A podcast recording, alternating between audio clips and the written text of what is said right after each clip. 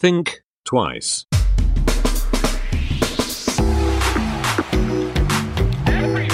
Think twice.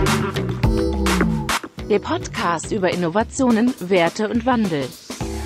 Herzlich willkommen zur fünften Episode von Think Twice, dem Podcast über Innovation, Werte und Wandel. Und wie ihr vielleicht hören könnt, die Tatsache, dass ich alleine das Intro einspreche, bedeutet, wir haben wieder eine besondere Folge. Wir sind wieder unterwegs draußen mit anderen Menschen, weil wir nicht immer nur in unserem eigenen Saft schmoren wollen. Und diesmal hat sich äh, Nils Benson wieder einen besonderen Gesprächspartner gesucht, nämlich Malte Klavin. Und Nils und Malte kennen sich schon sehr, sehr lange und das werden sie beide auch kurz gleich selber erwähnen. Und auch was Malte konkret macht, überlasse ich dann den beiden im Gespräch. Nur so viel, worum es gehen wird. Es wird darum gehen, ähm, das Thema New Work vielleicht tatsächlich aus einer Perspektive mal zu beleuchten, aus einer sehr persönlichen, erfahrungsreichen Perspektive. Ich glaube, Malte hat da sehr viel zu dem Thema selber erlebt und die beiden werden das dann auch gemeinsam reflektieren. Es geht nur so viel, um ein paar Stichworte zu nennen, um die Themen Freiheiten in der Arbeit, ähm, sowas wie Werkstolz. Da bin ich auch sehr froh, dass es diesen Begriff gibt, der mir vorher auch noch nie so ähm, geläufig war. Dann auch das Thema Haltung, Werte natürlich und auch ähm, über die Frage, in welchen Teams sollte man eigentlich arbeiten, damit man am Ende innovativ ist. Also das heißt, unser Thema von Werte, Wandel und Innovation nochmal durch eine andere Person beleuchtet und launig erzählt und ich freue mich sehr auf dieses Gespräch und ich hoffe, ihr auch. Ich gebe ab an Nils. Hallo Malte. Hi, Hi. grüß dich. Ja, Malte und ich kennen uns jetzt schon über 30 Jahre, würde ich mal schätzen. Ähm, wir sind zusammen zur Schule gegangen. Ähm, keine Einzelheiten aus dieser Zeit haben wir gerade vorher besprochen. das behalten wir mal alles für uns, was wir damals so das erlebt haben. Das wird ein extra, das wird ein extra das, genau, es wird ein Special-Spezial dann. Ähm, müssen wir dann bei Apple aber als explizit kennzeichnen wahrscheinlich. ja, ähm, warum ähm, sitzt Malte hier auf der anderen Seite, gerade in Berlin, ähm, am, am Mikrofon? Malte und ich pflegen seit, seit gesagt, seit 30 Jahren immer einen, einen regen Austausch und, und als wir vor, nein, als wir letzte Woche telefoniert haben, haben wir festgestellt, warum wir uns nicht erreichen konnten, weil ich wollte ihn schon lange über WhatsApp ähm, anfragen, lass uns mal telefonieren, lass uns mal über einen Podcast nachdenken. Und da war Malte gerade, was ich bei Instagram gesehen habe, gerade in der Schweiz. Ähm, dann hat er eine Woche später gesagt, du, ich bin noch in Südafrika. Ähm, vorher war in Jordanien. Nach Südafrika ähm, war er in Italien privat, dann wieder in der Schweiz arbeiten. Und ähm, dann ist er wieder gekommen und ähm, ist nach, hat eine Kanada-Grönland-Reise gemacht, über die wir gleich mal sprechen würden, äh, sollten, weil das wirklich spannend war. Und nächste Woche, deswegen ist es ein relativ kurzes Zeitfenster, was wir uns gerade genommen haben, ist der liebe Malte schon wieder in Schweden. Ich erinnere mich an einen Anruf aus dem Jahre 1999, ähm, was wir gerade festgestellt haben. Da rief Malte an und hat gesagt, ähm, du, ich muss jetzt sesshaft werden und ich muss echt Verantwortung übernehmen, weil ich werde Vater und dementsprechend heiraten ein paar Jahre später höre ich dann, ähm, habe ich wieder einen Anruf bekommen, ähm, du Nils, wir machen jetzt eine Weltreise mit Kind. Ähm, und dann war der liebe Malte wieder ähm, ein paar Monate im asiatischen Bereich unterwegs oder hat die halbe Welt bereist. So, der Podcast heißt ja zwischen Konzern und Weltreise. Und das ist so die andere Seite äh, von Malte. Ähm, dann ungefähr ein halbes Jahr im, im, im Jahr ist er dann wieder der digitale Produktentwickler ähm, in Konzernen und ähm, macht dort in agilen oder nicht agilen Umfeldern ähm, entwickelt er neue Produkte. Malte, habe ich das so zusammengefasst? War das richtig? Stell dir doch mal selbst noch mal ganz kurz vor. Das hast du ganz wunderbar gemacht, Nils. Ja, also jetzt habe ich schon so viel Vorschusslorbeeren bekommen. Ähm, wenn ich gefragt werde, was ich eigentlich so mache, sage ich meistens zwei Dinge und je nachdem, welcher Ansprechpartner da vor mir ist. Also auf der einen Seite bin ich Reisejournalist, das heißt, dass ich einen großen Teil des Jahres unterwegs bin und äh, Reportagen über Themen verfasse, die mich einfach persönlich sehr interessieren. Die Freiheit habe ich mir herausgestellt und die erscheinen dann in äh, Deutsch oder in den Schweizer Reisemagazin. Und davon mache ich so vier bis fünf Stück jedes Jahr. Und äh, ja, dann bin ich noch weiter tätig als Fotograf und äh, mache dazu auch geführte Fotoreisen, die ich selber konzipiert habe, in solche Länder, die ich sehr gut kenne, überwiegend Burma, in, wo ich 13 Mal war und auch Sri Lanka, wo ich zusammengerechnet sechs Monate war. Und dazu nehme ich meine Frau mit, die dann auch die Gästebetreuung macht und ja, so ein bis zwei Handvoll an Fotoenthusiasten, um denen auf der einen Seite das Land zu zeigen und auch Wege, wie sie sich fotografisch, aber auch persönlich verbessern können. Mhm. Ähm, und äh, ja, in der verbleibenden Zeit dann bin ich halt aktiv als Freelancer in verschiedenen Digitalprojekten. Das mache ich seit über 20 Jahren und äh, ja, habe mittlerweile einfach einen gewissen Erfahrungsschatz und so ein Skillset, dass ich eigentlich ja, immer noch recht vielseitig einsetzbar bin, überwiegend, und das ist eigentlich meine Lieblingsdomäne, auch in digitalen Entwicklungsprojekten, wenn es darum geht, neue Services zu entwickeln oder einfach neue Software in, äh, ja, in solchen, solchen Rollen, wie man sie aus dem agilen Entwicklungsmanagement kennt, wie zum Beispiel den Product Owner.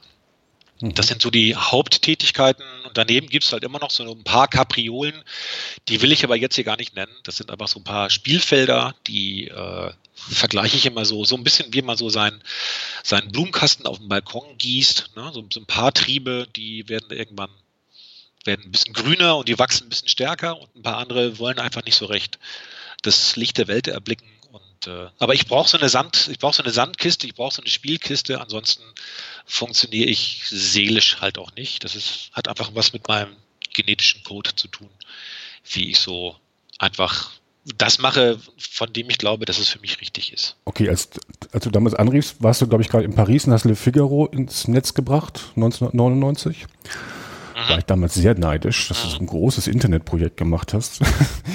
ähm, und ähm, ja, wenn du die Sachen so erzählst, klingt das irgendwie alles so, normal, als wenn man einfach mit dem Finger schnüpfen kann und stüpfen kann und sagen kann, ich mache das jetzt mal so ein halbes Jahr das und dann mache ich mal große Reiseprojekte.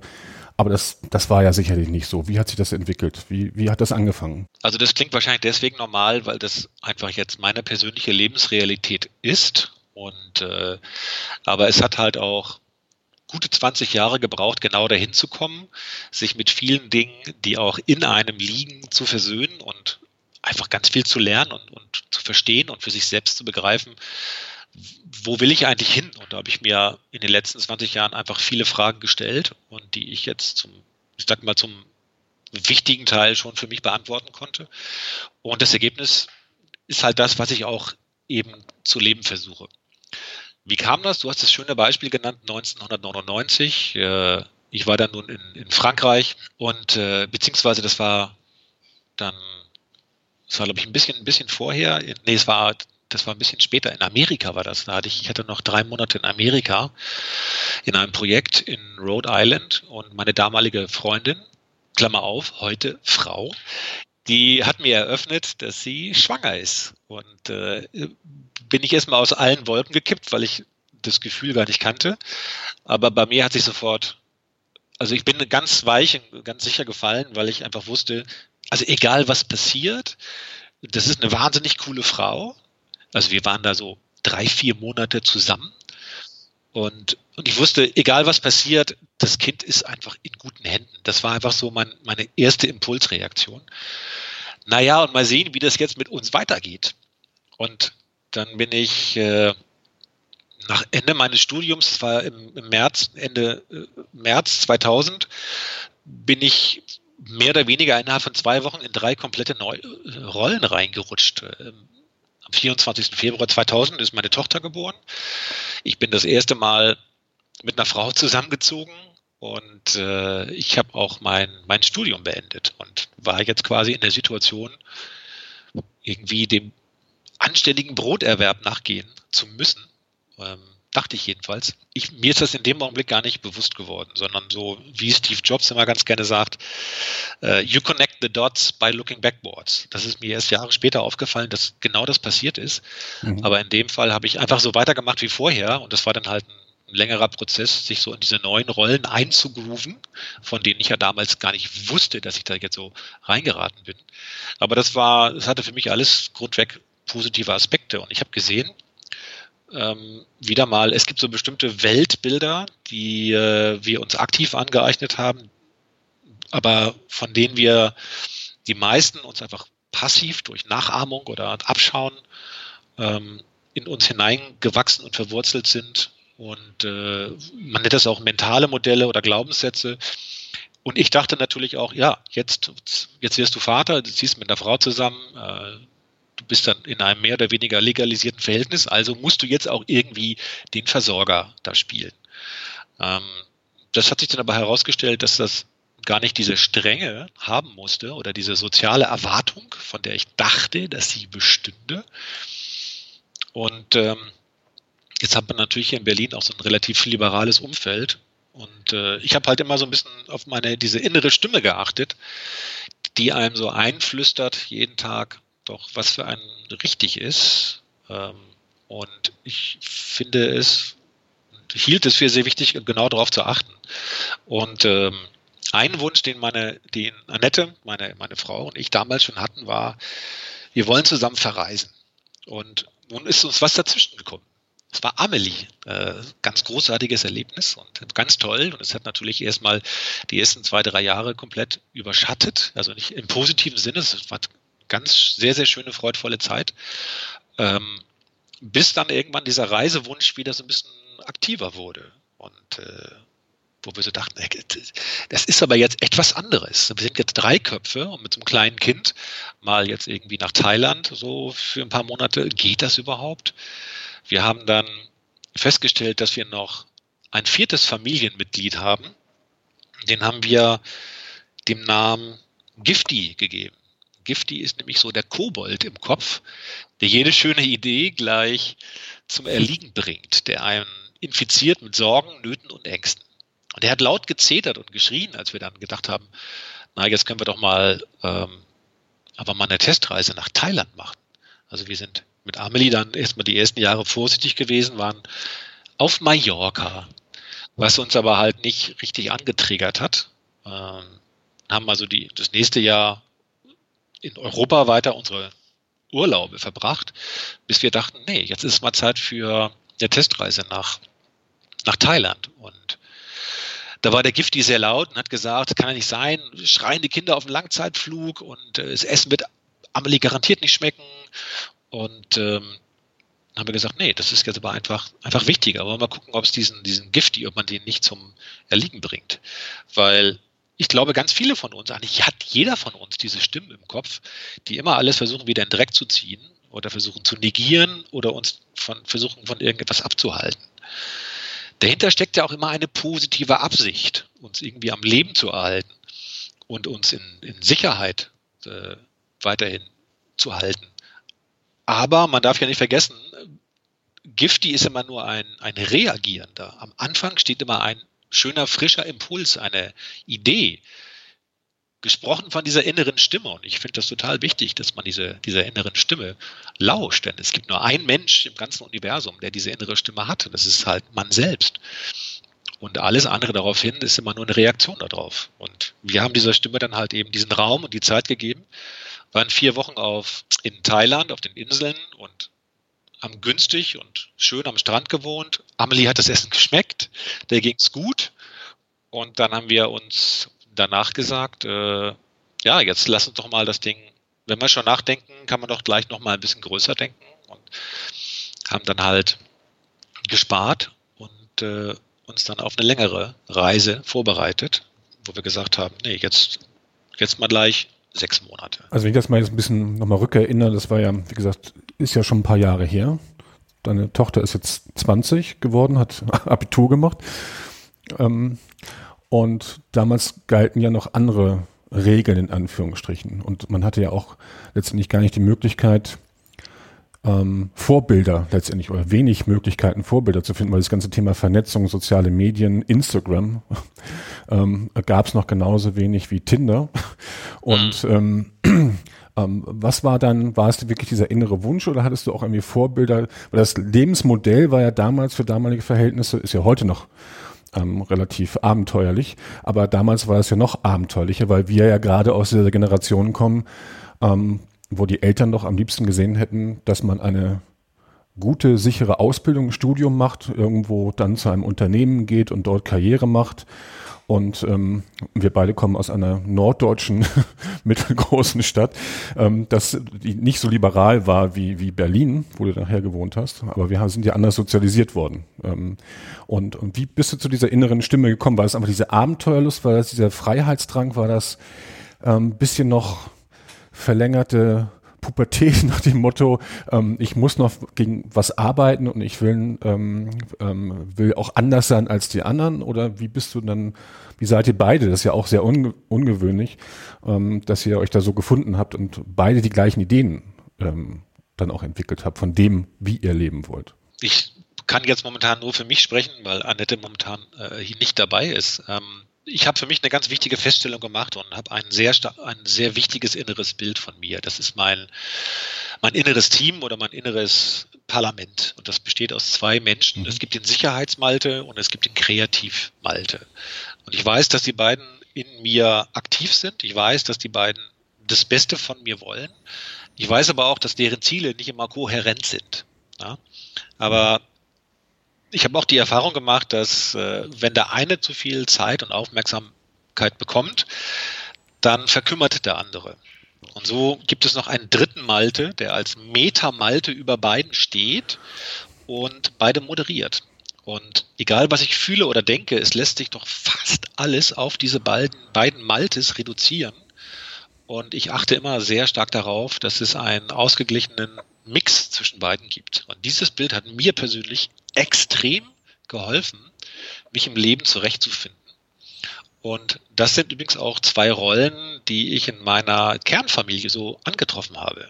Der Sicherheitsmalte ist repräsentiert durch meinen Vater und der Kreativmalte ist repräsentiert durch meinen ältesten Bruder Jens, der seitdem er 13, 14 ist, immer schon Musik gemacht hat, sich viel für Philosophie interessiert hat, der fast 4000 Bücher gelesen hat, von dem ich mich natürlich habe extrem inspirieren lassen. Und äh, es gab natürlich auch Konflikte zwischen den beiden und die, die äh, haben quasi in mir weitergelebt, weil ich mir meiner Sache auch nicht immer sicher war. Aber dieses Bild zu wissen, es sind da zwei Maltes in mir, die beide eine positive Absicht haben und die ich ausmoderieren muss. Und dass nicht die Frage besteht, entweder oder, sondern ein sowohl als auch besteht. Ein Hand in Hand und nicht ein Faust gegen Faust. Das ist ein Bild, das ist mir mhm. vor, auch vor, vor 10, 15 Jahren ganz klar geworden innerhalb eines Coachings, ja, für, das, für das ich sehr dankbar bin. Und ähm, wann immer ich merke, es gibt so in mir eine Unruhe oder irgendwie einen Konflikt, dann gucke ich ganz schnell, wer denkt da eigentlich oder wer hat die Stimme und dann kann ich das sehr schnell einem von den beiden verorten. Und dann überlege ich mir, na gut, vielleicht machst du dieses Jahr jetzt keine Reisen mehr, sondern denkst mehr ans Geld verdienen oder wenn ich jetzt wieder über Monate hinweg ein Projekt hatte und irgendwie merke, mir geht es damit dann irgendwann auch nicht mehr so gut, dann weiß ich, jetzt muss da wieder eine Reise her. Und deshalb habe ich jetzt einfach gelernt, das in den letzten Jahren mir so einen, so einen Cocktail zurechtzulegen, wo ich beides gut abdecken kann, so dass auch äh, innen drin Frieden herrscht. Mhm. Okay. Ich habe mir das gerade so bildlich vorgestellt. Zwei Maltes, noch den dritten ähm, Meter Malte. Jetzt mittlerweile dann zwei Töchter ähm, und, und noch Gifti und noch eine Ehefrau. ist aber euch immer was los gewesen ähm, zu Hause.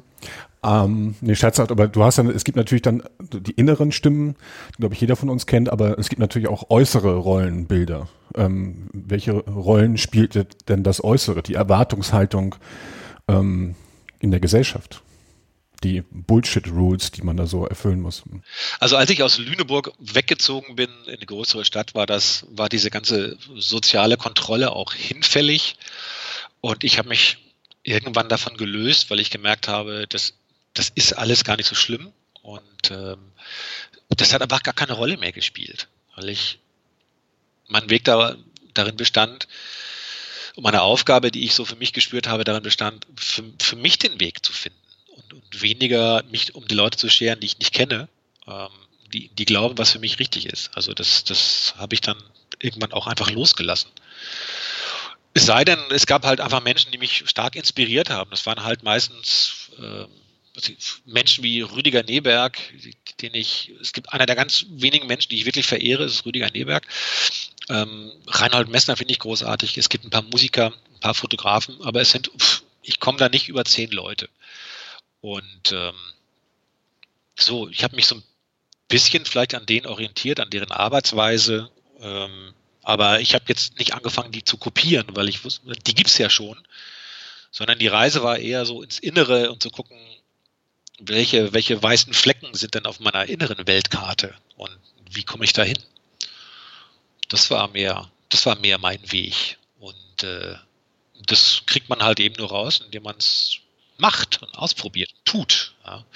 Ich habe davon, ich habe davon geträumt, ähm, so Fotoreportagen zu machen, machen zu können und habe mich dann irgendwann dabei ertappt, dass ich auf einmal wieder in ein Land gefahren bin, was mich sehr begeistert hat. Das war Burma. Ich bin nachdem wir das erste Mal da waren auf dieser sechsmonatigen Reise, bin ich ein Jahr später wieder hingefahren, weil ich da sowas wie einen Ruf gehört habe. Irgendwie hat das Land gerufen. Ich konnte das nicht zur Gänze erklären, was auch mal ganz gut ist, sondern es war einfach das, das Folgen einer Stimme und ich habe mir dann gesagt, na gut, wenn ich jetzt halt kein Reisefotograf sein kann oder wenn das so schwierig ist, dann tue ich halt eben mal so. Ich spiele einfach mal ein, eine Reise lang so, als ob ich jetzt von Geo den Auftrag bekommen würde, das Land zu, zu porträtieren. Das habe ich gemacht. Ich habe mir einen äh, burmesischen Assistenten gesucht, der mir geholfen hat. Und aus den Bildern ist später tatsächlich meine erste Geo-Geschichte dann auch entstanden. Ähm, dahinter steckt so ein bisschen auch so diese Idee von fake it until you make it. äh, und so, so, ich glaube, das ist einfach wichtig, einfach konsequent bei seiner Sache zu bleiben, dem immer wieder Zeit einzuräumen, Rückschläge, Niederschläge hinzunehmen, daraus zu lernen und einfach weiterzumachen. Das ist, das ist ein universelles Gesetz, eine langsame, kontinuierliche Verbesserung. Ja, wenn man sich die Entwicklung unserer Erdgeschichte anguckt, wir sind seit die, die, das Universum besteht seit 13,9 Milliarden Jahren, die Menschheit seit ungefähr 300.000 Jahren. Das ist genau dieses universale Gesetz und das gilt auch für jeden einzelnen Menschen in dem, was er tut. Mhm.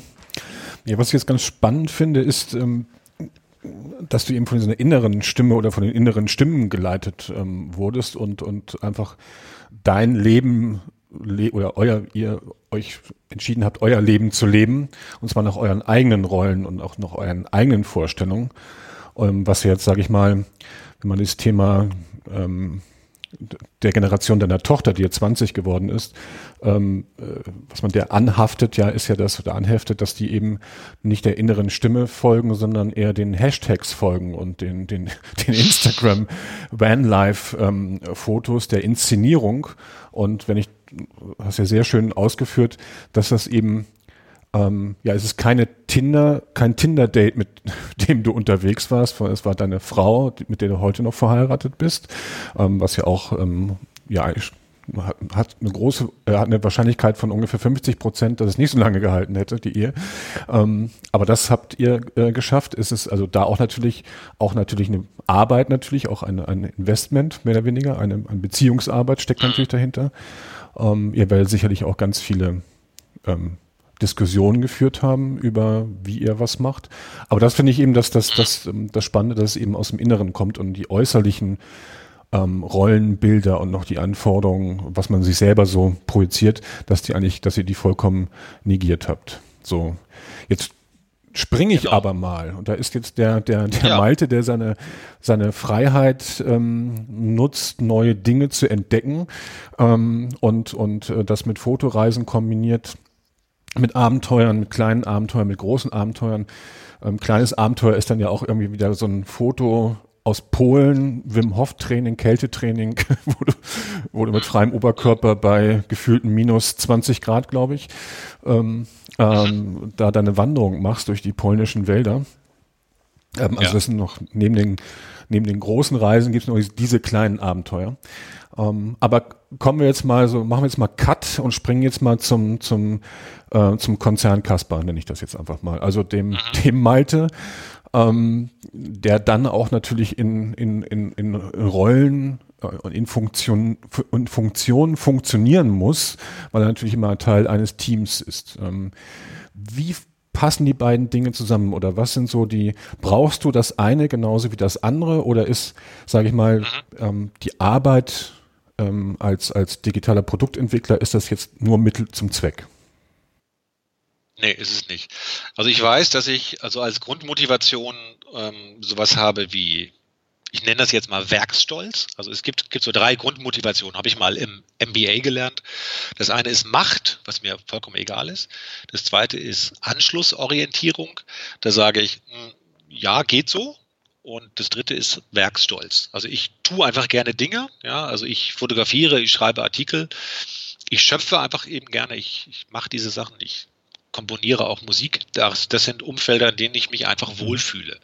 Und genauso ist es auch bei der digitalen Produktentwicklung. Wenn ich einen Freiraum bekomme, in dem ich selber gestalten kann, etwas bauen kann, etwas ins Leben bringen kann, sei es Text, sei es halt eine coole PowerPoint-Präsentation, irgendein Konzept, eine Idee, dann sind das Dinge, wo ich genau weiß, hier bin ich in dem, in dem richtigen Nährboden und äh, da, da funktioniere ich einfach seelisch total gut. Und ähm, da kann das gerne auch diesen konzernesken Anstrich haben, indem ich auch mich gut zurechtfinde, weil ich ja weiß, es gibt in mir diesen Sicherheitsmalte. Ich habe ich hab die, die meisten Dinge dort, die, die, die kann ich auch, ähm, wenn, es, wenn es um die, die Skills geht. Ich habe auch das Durchhaltevermögen, das, äh, das entsprechend da auch abzuarbeiten, wenn es einen Termindruck gibt. Ich habe große Freude daran, auch äh, mit Menschen zusammenzuarbeiten und vielleicht in denen auch Dinge zu sehen, die die selber nicht in sich sehen. Also auch über das erwartete Maß einer Beraterrolle hinaus finde ich das auch immer interessant, was auch Menschen dazu antreibt, dort in einem Konzern eine Rolle da einzunehmen und auszufüllen. Und ähm, das ist auch diese menschliche Komponente, die mich immer wieder fasziniert. Und ähm, insofern leid, leide ich da gar nicht. Ich leide nur, da, nur dann darunter, wenn man mich halt einfach als Ressource ansieht, die man von A nach B shiften kann. Das sind einfach so Dinge, die ich auch einfach für falsch erachte, weil das, ähm, weil man Menschen halt immer sowieso als Menschen betrachten und behandeln sollte. Aber da habe ich auch schon in verschiedenen Konzernen eine Zweiklassengesellschaft dort kennengelernt, wo eben großer Unterschied gemacht wird zwischen Angestellten und Beratern. Das halte ich grundsätzlich für falsch. Ähm, ja, das ist sicherlich, du hast ja Werkstolz, Macht und, und Anschlussfähigkeit genannt. Ähm, und da spielen natürlich eher so Macht- und Ego-Themen dann eine Rolle in diesen, in diesen Kon getakteten, hart getakteten, getakteten Konzernumfeldern. Ähm, Aber ist diese, ähm, also ich habe mir gerade vorgestellt, ein bisschen so ein Projekt, das läuft ja auch alles nicht immer smooth ab und, und, nee. und auch so ein agiler Prozess ähm, ist ja auch nicht nur Fun und, Richtig. und, und, und, äh, alle sind total happy, wenn sie diesen, diesen agilen Prozess da durch, durch, ähm, durchlaufen während eines Projektes. Das heißt, es gibt natürlich auch in diesen Phasen, es gibt eigentlich in jedem Unternehmen und jedem Job gibt es immer Phasen, die so ein bisschen anstrengender sind, wo man einfach dann dementsprechend delivern muss. Ja, und du sagst, und ich habe, was ich eben rausgehört genau. habe, ich musste, habe mir gerade vorgestellt, wie du mit deiner eigenen Freiheit ähm, äh, im Kopf letztendlich dann die PowerPoint-Präsentation, die Präse nochmal zu Ende schrubbst. Ähm, ist das jetzt, ist das jetzt das, was quasi noch aus dieser deiner eigengewählten Freiheit, aus dem anderen, aus dieser Reisezeit quasi noch, ist das deine Ressource, die du einfach hast, und sagst einfach, okay, kann mir das selber gestalten. Ich, ich, ähm, ich weiß, ich mache unterschiedliche Dinge. Ich kann jetzt mir einfach auch mal die Freiheit nehmen und einfach auch mal durch stressige Phasen laufen. Das, das, das stresst mich nicht, sondern es ist eine andere Art der, der, ähm, der Arbeit, ähm, was andere ja total anders sehen. Die stehen unter Druck, die sagen, sind total eingeengt, sie haben überhaupt keine Freiheiten, irgendwas zu machen. Auch das Thema Werkstolz ähm, begegnet mir eigentlich letztendlich immer weniger in den Unternehmen. Da geht es ja eher um dieses ähm, Ego, um Prozesse, um Machtstrukturen, um Angst, um Druck und, und dergleichen. Ähm, also um ganz wenig, um, um, um tatsächlich Werkstolz und, und auch Anschlussfähigkeit fehlt ja immer. Ähm, ist das das, was du dir erarbeitet hast und mit rüber nimmst? Schwappt das mit rüber oder ist das noch was anderes? Ist das Haltung? Das sind, das ist auch, ich glaube, das ist, da ist sehr viel Haltung mit dabei. Also was das Thema Freiheit angeht, da weiß ich, äh, an, an der Aufgabe gibt es jetzt mal nicht so viel zu rütteln, die ich bekomme als, als Berater. Ich kann natürlich so ein Debrief machen und jetzt meine eigenen Ideen mit einbringen, aber was das Wie angeht, habe ich eigentlich alle Freiheiten, weil ich sagen kann, ich selber bringe die Tools mit ein und äh, meine Kenntnisse, wie ich jetzt halt so eine Aufgabe bewerkstelligen möchte. Also insofern sind mir da als Berater ja auch nicht immer Handschellen gelegt, sondern ist ja auch oftmals so, dass jetzt in Unternehmen auch mal schnell was gemacht werden muss oder dass man da einfach gebuddy liest wird für jemand, den man da in, auf einer bestimmten Rolle nicht einstellen kann. Ich empfinde das aber halt immer, also ich, ich, ich empfinde auch persönlich wenig Stress, weil Stress äh, ist für mich immer meistens, entsteht immer dann, wenn die persönliche Erwartung nicht erfüllt wird. Und äh, ich habe zum Beispiel gelernt, ich bin dabei, radikal Situationen zu akzeptieren. Wenn ich radikal Situationen akzeptiere, gibt es keinen Grund für irgendeinen Stress. Und das, dessen muss man sich gewahr werden. Das kann auch dazu führen, oder ich hatte auch schon Situationen, in denen Erwartungen, die man an mich gestellt hat, die ein wenig diffus waren, nicht eingetreten sind. Und bin ich halt auch schon äh, vor eigentlich dem, dem planmäßigen Ende aus dem Projekt rausgegangen, weil das dem Auftraggeber nicht gefallen hat. Und das war dann ein, ein kurzer Kampf, bis ich erkannt habe, nee, ich war tatsächlich nicht der Richtige für diese Aufgabe. Nee, die Entscheidung war richtig. Ich, ich akzeptiere das einfach radikal. Ich habe ich hab mich bemüht in dem, was ich tue, aber es war einfach nicht gut genug. Und das ist für mich sehr, also sehr, sehr hilfreich, einfach in der Lage zu sein, radikal zu akzeptieren, was da ist und äh, das Ego einfach in den Hintergrund treten zu lassen und das äh, auch zum Verstummen zu bringen. Und natürlich gibt es Inspiration. Also es ist auch nicht nur so, dass ich jetzt Dinge, die ich auf Reisen gelernt habe, jetzt mit meinem Arbeitsalltag mit reinbringe. Also dazu, äh, das sind, sind oftmals auch Punkte, mal, es gibt so also einen, einen Aspekt, den ich für sehr, wirklich erachte, für, für sehr wichtig erachte, ist aber auch körperliche Fitness. Ich persönlich glaube, dass die Trennung in Körper, Geist, Seele eine rein konzeptuelle Trennung ist. Ich glaube, das, das ist gar nicht so, es ist eine typische Ego-Trennung, weil das Ego immer trennen, analysieren, separieren will und die Seele eigentlich immer vereinen will. Und ich sehe meine, meine, meine Persönlichkeit mehr und mehr als Einheit und versuche mich in Geist, in Seele und auch im Körper zu trainieren. Und ich merke auch durch körperliche Fitness, dass meine geistige Fitness zugewinnt, dass meine Ausdauer zugewinnt. Und sei es, ob ich jetzt wie in Südafrika 20 Kilometer durch die Savanne marschiere, in brütender Hitze, oder jetzt einfach mal Überstunden mache in einem Projekt. Einfach, es geht darum, dieses Durchhaltevermögen an den Tag zu legen auf Basis dessen, dass der Körper nicht der limitierende Faktor ist. Das sind so Dinge, dass ich jetzt dabei bin, einfach mich in Disziplin einzuüben und das zu lernen, die für alle meine Domänen sich auszahlen können. Zum Beispiel habe regelmäßigen Sport, auch bewusst über selbstgesteckte Grenzen hinwegzugehen, immer wieder zu schauen, welche versteckten Weltbilder schlummern in mir, die mich hindern, immer wieder zu fragen, was, also auf diese innere Stimme zu hören, zu wissen, wo will ich hin, was, warum bin ich hier? Also es gibt ja einen Grund, warum jeder von uns hier ist, warum Nils Benson da ist und Malte Klavin da ist und andere. Es gibt, gibt einen Grund dafür, sonst wären wir ja nicht hier. Sich diese Frage zu stellen und auch darauf eine Antwort zu finden und der konsequent nachzugehen. Und äh, dann, dann zu sagen, okay, das schaffe ich, indem ich zum Beispiel mich halt immer wieder auf die, auf die Probe stelle. Wie zum Beispiel, du hast dieses Eistraining in Polen angesprochen, mhm. wo ich gedacht habe, das schaffe ich nie, also da jetzt Eisbäder zu machen. Aber ich habe dann erstens gesehen, erstens, es ist Menschen möglich. So. Ja, also das geht. Das ist schon mal der erste Weg. Zweitens, wenn es Menschen möglich ist, ist es für mich auch möglich? Oh ja, das ist auch für mich möglich, weil es gibt genügend andere Leute, die das auch schon gemacht haben. Und dann wird es interessant. Dann merke ich immer, achte ich immer drauf, fängt es an zu kribbeln. Und wenn es kribbelt, dann ist es genau das Richtige. Und dann habe ich mich diesem fünftägigen Eistraining unterzogen, in dem wir dann unter anderem an einem Abend vier Eisbäder gemacht haben. Ähm, aber auch Modelle gelernt haben, mit solchen Kälteanzeichen umzugehen und die Kontrolle nicht zu verlieren und die äh, innere Kraft, die in einem steckt, zu erwecken und am Leben zu halten. Und das sind ganz großartige Werkzeuge, die mir auch in anderen Tätigkeiten, eigentlich im gesamten Leben immer wieder extrem helfen, scheinbar schwierige Situationen in den Griff zu kriegen. Und äh, sowas finde ich einfach hochspannend. Also solche, solche Zero-Gravity-Werkzeuge zu erlangen und die immer wieder dann einzusetzen. Ja, wir tauschen uns da ja auch durchaus regelmäßig äh, drüber aus, ob, diese Themen. Ich habe aber jetzt gerade, als du so erzählt hast, kam bei mir das Bild hoch, der vollkommen ausgeglichene Malte, der in irgendeinem Konzernumfeld sitzt, es muss irgendwas geliefert werden, innerlich, innerlich vollkommen abgeklärt und die ganzen Machtegos laufen da um dich herum und, und, und äh, kann mir vorstellen, dass der ein oder andere auch schon mal leicht aggressiv wird, wenn du ähm, einfach deiner Ruhe dort ähm, deine Dinge tust.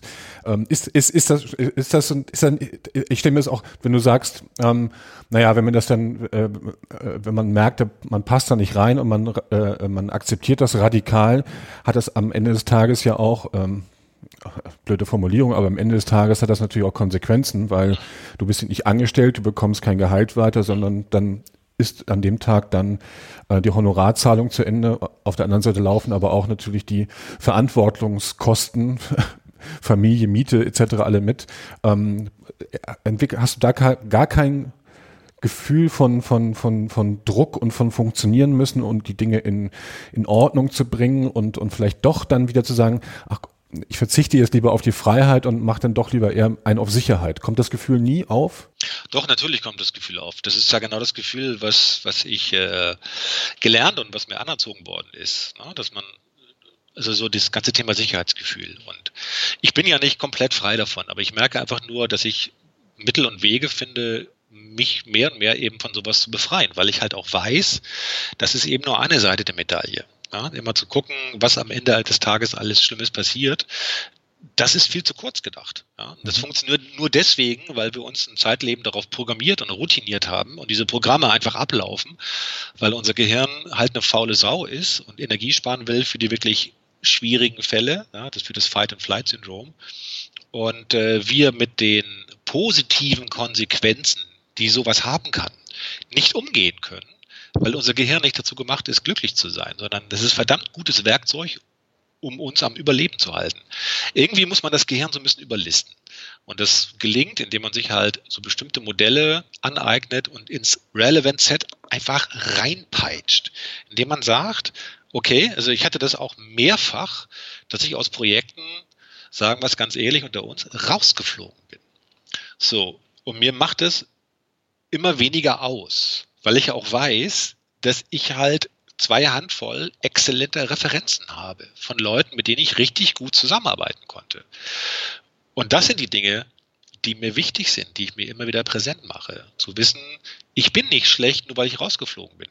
Die Passung war einfach nicht da. So ist das Leben. Und da spielt einfach das Thema Glück oder Zufall auch einfach eine substanzielle Rolle. Ja, das erlebe ich auch immer wieder. Denn kennst du ja selber, du kommst in scheinbar großartige Projekte rein und auf einmal ist nach zwei Wochen ist alles vorbei. Und jeder wundert sich, wie kann das jetzt sein? Ja, bitteschön. That's life. Das passiert halt eben. Die meisten Leute versuchen dann irgendjemand den schwarzen Peter zuzuschieben oder die Schuld bei sich zu suchen. Ich war nicht gut genug, bla, bla, bla, bla. Ja, so ein, so ein typisches Opfer, so ein Opfermuster. Und das mache ich nicht mehr. Ja, dann war die Passung einfach nicht da, Pech gehabt. Das Projekt, was ich in der Schweiz hatte, bei dem Verlag, super geiles Projekt, hat super viel Spaß gemacht, toller Ansprechpartner, wir hatten wahnsinnig viel Spaß. ähm, sind richtig schnell vorwärts gekommen. Glück gehabt. So. So, ich glaube, daraus ist das Leben gemacht. Wir versuchen immer wieder irgendwelche Erfolgswerkzeuge anzu, äh, anzubinden, Skillsets und da muss irgendwie eine Ressource, die das kann. Ja, mag sein, mag, mag äh, erforderlich sein, es ist aber nicht hinreichend. In dieser ganzen Gleichung steckt eins drin, das ist das Thema Glück oder Zufall und das macht uns einfach Angst, weil wir es nicht kontrollieren können. Und sich darüber bewusst zu sein, dass da draußen, dass, dass im Leben, das gesamte Leben zu einem riesigen Bestandteil aus Zufall und Glück, Schrägstrich, Unglück besteht, damit wollen wir uns einfach nicht abfinden. Und das halte ich für falsch. Ich würde ganz gerne mal auf das Thema Du sagst ja digitale Produktentwicklung, gehen wir nochmal ein bisschen auf die Domäne ein. Da geht es auch ganz viel um Innovation, um ganz viele Innovationsprojekte. Äh, inwiefern glaubst du, hilft dir da diese Einstellung, respektive merkst du, dass du zu anderen oder dass ihr dann zu anderen Ergebnissen kommt, wenn, wenn du auch im Team dann eben mit dieser, mit dieser Ressource reingehst, mit dieser Energie reingehst, die vielleicht bei anderen dann dementsprechend nicht mehr so vorhanden sind oder anders vorhanden sind. Macht das irgendwas mit denen? Kommt ihr, kommt ihr in andere Prozesse rein? Kommt ihr in diesen berühmten Flow rein? Habt ihr, ähm, äh, habt ihr vielleicht oder die Möglichkeit oder hast du vielleicht bestimmte Kreativitätsmodelle, die du mit, mit einbringst? Oder reicht das einfach nur dieses, dieses, nicht nur dieses Skills zu haben, die man natürlich haben muss, ist ja ganz klar, aber eben diese, diese Haltung, ähm, äh, ähm, macht die schon was auch in solchen Innovationsprozessen? Ja, ich gebe dir ein Beispiel. Also aus dem letzten Projekt hatte ich einen Ansprechpartner, der fachlich exzellent war, mit dem es menschlich ich sage mal, okay war. Da habe ich gesehen, ich, das, das, das kann nur bis zu einer gewissen Performance kommen. Das kommt nicht so zu einem Flow. Es war sehr mühselig, auch für mich. Ähm, trotzdem haben wir am Ende ein gutes Ergebnis auch, auch abgeliefert, aber es ist, war sehr mühselig und auch hochkomplex. Ähm, ich bin aus dem Projekt vorzeitig ausgeschieden und Jetzt könnte man natürlich sofort sagen, ach, so ein Mist. Die Beauftragung eigentlich halt viel länger anberaumt. Mhm. So, aber genau dann kam es zu der Beauftragung äh, in der Schweiz. Und das äh, hätte ich alles nicht, wäre alles nicht passiert, wenn ich in diesem anderen Projekt geblieben wäre. Und insofern hat sich da eine ganz hervorragende Möglichkeit ergeben. Und siehe da, das, das Projekt hat innerhalb von kürzester Zeit Beine bekommen, sehr viel Unterstützung und ähm, das Arbeiten in einem Zweierteam hat unglaublich Spaß gemacht, weil wir uns persönlich sehr gut ergänzt haben und auch gemocht haben. Und ähm, ich gesehen habe, ja, also sei mal nicht zu voreilig mit deinen, mit deinen Urteilen, dass jetzt ein Projekt zu Ende geht, sonst, sonst hätte ich dieses wunderbare Projekt gar nicht machen können. Und ja, die eine Haltung war, ich habe ich hab gemerkt, das ist jemand, der, der, der zuhört und auch annimmt und auch schnell lernt und äh, das gleiche habe ich, also ich habe fachlich auch sehr viel in diesem Projekt gelernt. Da ging es halt mehr um das Thema Finanzen und Börsendaten. Und das war einfach eine, eine Konstellation, die weit über das Fachliche hinausging. Und ich, war, ich glaube, das war genau der Erfolg dessen, weil wir uns auch einfach menschlich gemocht haben. Und ähm, das, deswegen hat jeder seinen, seinen mehr als, als seinen erforderlichen Teil dazu beigetragen. Das, das äh, ist dann halt auch einfach, wie gesagt, es ist einfach eben Glück, dass es mit solchen Leuten dann einfach gut funktioniert. Ja. Mhm.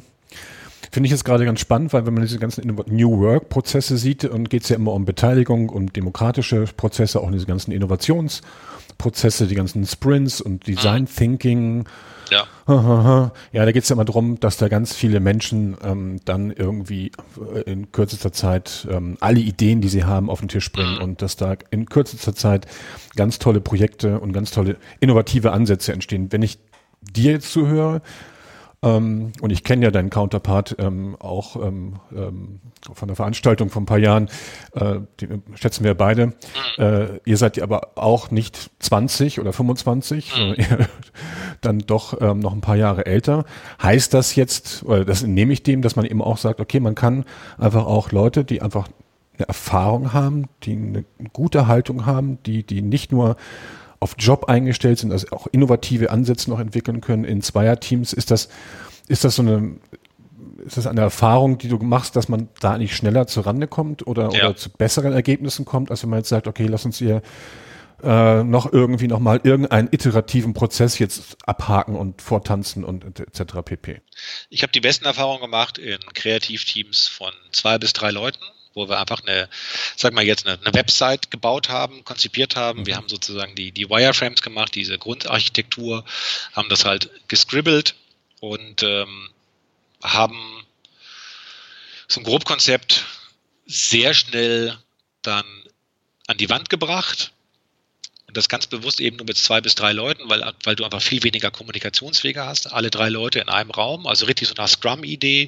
Alle brüten gemeinsam darüber. Du verteilst noch Sachen, machst dann Sachen einzeln im Deep Work-Modus, den ich äh, großartig finde, wo man sich wirklich komplett für mindestens eine Stunde abschaltet Telefon aus, Kopfhörer auf mit irgendeiner, mit, mit irgendeiner Hintergrundmusik komplett abschalten, nur ganz ruhig konzentriert an dem Thema arbeiten, dann danach zehn Minuten Pause machen, weiterarbeiten, zwei, dreimal am Tag Ergebnisse präsentieren, ähm, abgleichen, an die Wand pinnen, so und dann zweimal pro Woche Termine machen mit Stakeholdern innerhalb der, der Unternehmung, das jetzt bei uns waren das auch noch Leute von Search Engine Optimization, die, der Concept Lead, dann bestimmte Abteilungsleiter, Leute aus der IT, die dann die Anbindung machen, die das Backend machen, aber denen möglichst immer schon ein fertiges Ergebnis zeigen, damit man immer ein Thema hat, worüber man diskutieren kann. Ich hasse es, zu diskutieren im luftleeren Raum, ohne zu wissen, worüber man diskutiert. Ich habe immer gerne ein Ding, irgendwie eine Spezifikation, ein Layout, ein Screen, über den man dann redet. Damit kann man aber solche Termine schnell auch zum Ergebnis führen, als dass man irgendwie über Wolken, Wolkenkuckucksheime redet, wie man irgendwas machen müsste. Und genau das, so, so haben wir in dem Projekt in der Schweiz gearbeitet. Ein Kernteam von drei Leuten, das war echt einfach großartig. Echt Spaß gemacht. Genau. Das ist ja interessant, weil Jeff Bezos sagt ja immer, ne, mach die Teams nicht größer. Also ein Team muss immer äh, mit zwei Pizzen musst du klarkommen, wenn du abends ein bisschen länger machst. Ne? Und das sind dann eben mal vielleicht sieben maximal, aber es äh, reicht ihm auch nur zwei, drei Leute hast, die wirklich ähm, ähm, wissen, was sie tun, ja, und und und wenig und mehr machen als inszenieren, weil was du ja eben was du ja eben ähm, kombiniert hast, war die Mischung aus, aus, aus Working Out Loud, ähm, Deep Work, ähm, Scrum-Prozessen. Es ist ja nicht, ähm, ihr sagt, ihr seid ja nicht reingegangen, wenn ich das mal so interpretieren darf, nach dem Motto, wir machen jetzt mal den und den Scrum-Prozess, ja, und dann haben wir mal eine, eine Phase nach drei Tagen, wo wir dann mal Deep Work machen, um uns dann am ähm, nochmal am fünften Tag oder was mit den Stakeholdern treffen, sondern es ist ja ein, ein, ein, ein Prozess gewesen, der immer ineinander übergeht. Ähm, ähm, braucht ihr das viel Absprache oder sagst du, wenn du das richtige Team hast ähm, äh, an so einem Projekt, dann läuft sowas quasi automatisiert ab. Da braucht man keine großen Prozesse mehr zu definieren, wie man das macht, sondern jeder macht das, was er kann und man, man weiß schon, wie es richtig ist. Ich bin großer Freund vom, vom agilen Arbeiten. Ich habe das bei, mein, bei meinem ersten Projekt 2012 habe ich mich ganz furchtbar gewehrt gegen diese agile Konvention. Ich habe das nicht verstanden, weil ich aus dieser Wasserfallwelt kam. Ähm, habe das aber in dem Projekt, was wir damals gemacht haben, dann auch wirklich zu schätzen gelernt, weil du musst als Product Owner eine große Klarheit davon haben, was du haben möchtest und musst auch in der Lage sein, das schriftlich festzulegen. Gerade wenn du ein verteiltes Team hast, die dann deine Aufgabe, deine Story abarbeitet und sich hinzusetzen und so eine Story auszuformulieren, auch in diesem Detailgrad, so dass fünf, sechs Leute das innerhalb von zwei Wochen abarbeiten können, das ist schon schmerzhaft, weil du wirklich mal Sachen zu Ende denken musst, aber eben mit diesen Freiheitsgraden. Und es hat sich für uns ausgezahlt. Wir hatten eine hervorragende Scrum Masterin und wir haben tatsächlich als, als einziges von drei Teams das geschafft, in Zeit, Quality und äh, Budget auch zu liefern. Und äh, ich habe einfach gemerkt, dass äh, das auch in, in, in allen Wasserfallprojekten habe ich immer wieder gelernt, dass gerade dadurch, wenn nicht klar ist, was zu tun ist, oder solange die Erwartungen im Kopf einer Führungskraft sind oder irgendeines Auftraggebers, nützt dir das nichts. Es war übrigens auch, habe ich halt öfter erlebt, dass offensichtlich wohl irgendwelche Erwartungen von irgendwelchen Führungskräften im Kopf versteckt waren, was ich dann beim nächsten Präsentationstermin gemerkt habe, weil der da nicht zufrieden war. Und das kann in guten, agil geführten Projekten nicht der Fall sein. Dann hast du einfach eine User Story, wo derjenige das, was er haben will, einfach verdammt nochmal ganz genau niederschreibt, möglichst interpretationsfrei. Und dafür gibt es ja auch die Sprint Plannings, wo man nochmal gechallenged wird, wo es nochmal Fragen gibt dazu, mhm. wo einfach du ein Team über zwei Wochen lang sauber führen kannst mit entsprechenden Leitplanken, äh, Leitplanken und Freiheitsgraden, dass die einfach in Ruhe und in einem geschützten Raum an dieser Umsetzung arbeiten können. Das finde ich wirklich großartig. Das würde ich mir auch mehr wünschen. Wegzukommen von, von Willkür, von Stress und von, von äh, Day-to-Day Anforderungen, wo man jetzt einfach alles andere, was man da geplant hat, das wieder liegen lassen oder platzen lassen muss. Dieser Deep Work Ansatz oder diese, diese Idee von Deep Work, also ablenkungsfrei wirklich über einen Zeitraum X reinzugehen in die Materie, Dinge zu durchdenken, Glaubst du, dass das der Punkt ist, woran es häufig scheitert in, in Projekten? Ich habe jetzt gerade von der Bank, ähm, von einer Bank äh, ähm, gelesen, in einem Newsletter, die hatten immer eine relativ hohe Mitarbeiterzufriedenheit und die Bank will sich jetzt neu agil aufstellen und, und in ganz dynamische Prozesse einsteigen. Und die Mitarbeiterzufriedenheit ist irgendwie von 81 auf 51 Prozent gesunken. Ähm, äh, ist das jetzt eine, ist das jetzt eine Frage der, der Haltung? Ist das eine Frage der Vorbereitung? Ist das eine Frage der Konzentration? Woran, äh, oder ist einfach, sind das ganz große Missverständnisse auch ähm, in Unternehmen, wenn die solche agilen Prozesse aufsetzen? Woran scheitert das nach deiner Meinung äh, häufig? Ja, das scheitert meistens daran, dass man einfach diejenigen, die am unzufriedensten sind, einfach nicht befragt. Dass man halt denkt, dass durch irgendein Tool auf einmal wieder äh, alles herbeigeführt werden kann. Dass man quasi wie ein Medikament ja, die Mitarbeiter therapieren kann. Und ich halte das für totalen Quatsch. Ja, es ist aber nur meistens so, dass die, dass die, dass die meisten einfach nicht richtig hinhören oder dass einfach das anstrengend ist, zuzuhören und rauszufinden, warum das so ist. Ja, also es gibt Untersuchungen, eine Freundin von mir hat in einem anderen Unternehmen auch äh, mal eine Befragung gemacht, Mitarbeiterbefragung, die ich für sehr gut und sehr wichtig erachte, in dem auch Mitarbeiter ermächtigt werden, selber an den Verbesserungsvorschlägen dann auch zu arbeiten, auch in der Umsetzung. Wo mhm. man festgestellt hat, dass die, die Mitarbeiter oder dass der Krankenstand so hoch war, weil viele der Mitarbeiter in einem bestimmten Bereich sich Urlaub nehmen mussten, wenn das Kind krank war. Ja, das mhm. hat einfach die, betriebliche Regelung nicht vorgesehen, dass das möglich ist. Und dann hat man gesagt, mein Kind ist mir einfach mal verdammt wichtiger als hier irgendeine so blöde Unternehmer Unternehmensregel. Also melde ich mich jetzt krank und gehe dann mit meinem Kind zur Arbeit. Dann hat man das geändert und hat man, glaube ich, den Krankenstand von 21 auf 9 Prozent senken können, innerhalb von zwei Wochen. Ja. Und so gibt es noch ein paar weitere Möglichkeiten, wo ich denke, es ist halt ganz wichtig, nicht versuchen, mit irgendwie von außen solche Phänomene medikamentös zu behandeln, sondern immer nachzufragen und die Lösung auch bei denjenigen Leuten zu suchen oder die mitentwickeln zu lassen, die auch am meisten davon betroffen sind. Da kann ich mal ein altes Mantra, was sich jetzt in den letzten Podcast-Episoden eigentlich mal so durchgesetzt hat, nochmal wiederholen, dass man sich doch wie erwachsene Menschen behandeln sollte.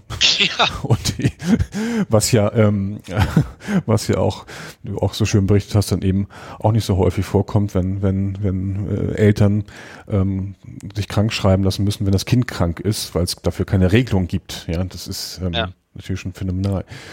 Was würdest du denn jetzt diesen, oder was war denn dein, dein, dein größtes, deine größte innere Hürde, als, als du noch der Wasserfall-Malte warst, ähm, dann tatsächlich in diese agilen Prozesse einzusteigen? Und, und was würdest du jetzt Entscheidern für einen Tipp geben, wenn, wenn, ähm, wenn eben genau diese Umstellung stattfinden soll? Also jetzt mal so ein Tipp aus der Praxis und nicht aus den aus den Workshops und Seminaren zum Thema Scrum, Agile, Design Thinking und was auch immer. Also welchen Tipp ich habe jetzt für Führungskräfte, was das Thema agiles Management angeht. Das Schreiben von User Stories sensibilisiert ungemein dafür, was man wirklich haben möchte und welchem oder welcher Rolle das zugutekommt auch gerade was die Akzeptanzkriterien angeht, indem man wirklich Qualitäts und äh, Gütewerte dort einträgt, die wichtig sind zu erfüllen, damit diese User Story als abgenommen gilt. Es sind meistens macht man sich diese Mühe nicht, indem man, weil man viele sagen, ja, ich brauche das bis morgen oder weil es heißt, schreib mir doch mal kurz was zusammen zum Thema so und so und so und so. So. Und da entstehen ja die meisten Konflikte daran, dass man über die gleiche Sache unterschiedliche Ansichten hat. Und das kann man mit dem Schreiben von User Stories größtenteils oder überwiegend, so viel wie ich auch weiß, wie mit keinem anderen Tool, kann man das ausmerzen. Weil jede User Story wird dann später im Sprint Planning vorgelesen.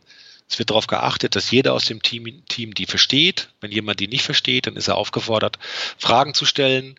Und es gibt halt immer noch eine Zeit, in dem der Product Owner seine User Story dann überarbeiten kann, so dass sie dann auch später wirklich von jedem Team dann verstanden wird. Oftmals ist es ja auch so, dass das Team gar nicht immer vor Ort sitzt, sondern dass man halt mit Offshore-Teams arbeitet, mit Entwicklerteams.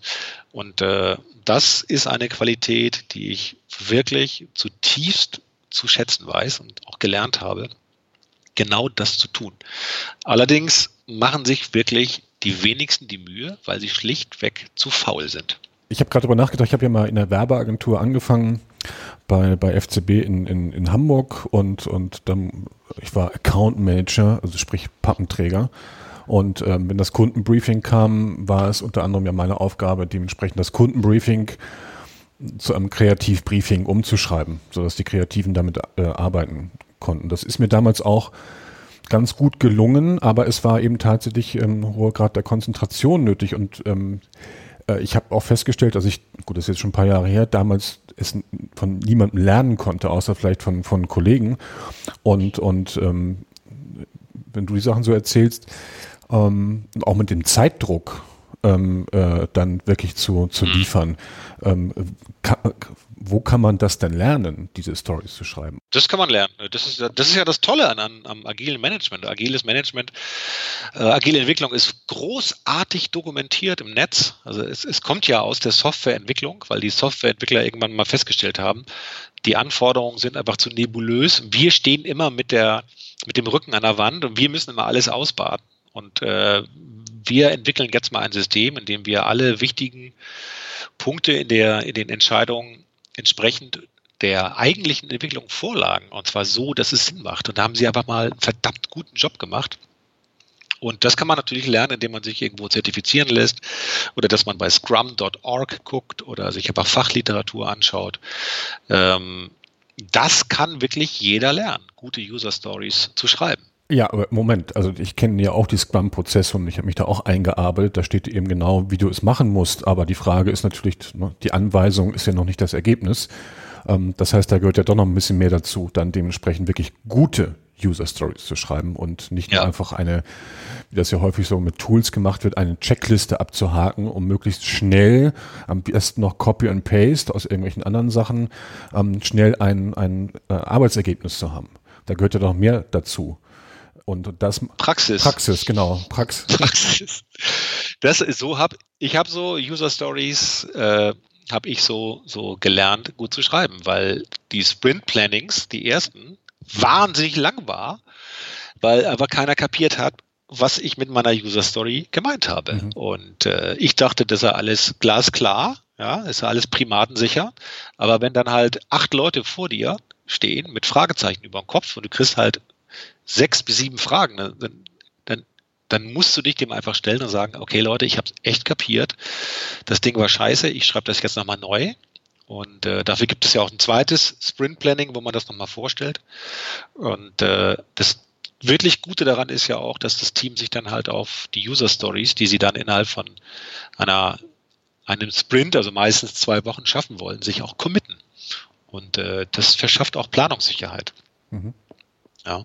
Und äh, das kann ich, kann ich wirklich nur empfehlen. Das, das war der, der größte Vorteil, dass mein erstes agiles Projekt wirklich extrem fundamental nach agilen Werten und Methoden aufgesetzt worden ist und wir auch wirklich also vielleicht mal zwei Millimeter abgewichen sind, aber ansonsten sind wir genau in der agilen Terminologie geblieben. Mhm. Mit, mit aller agilen Härte, was mich furchtbar genervt hat, aber was im Nachhinein sich genau als richtig herausgestellt hat, weil es einem tatsächlich alle Freiheitsgrade dann mhm.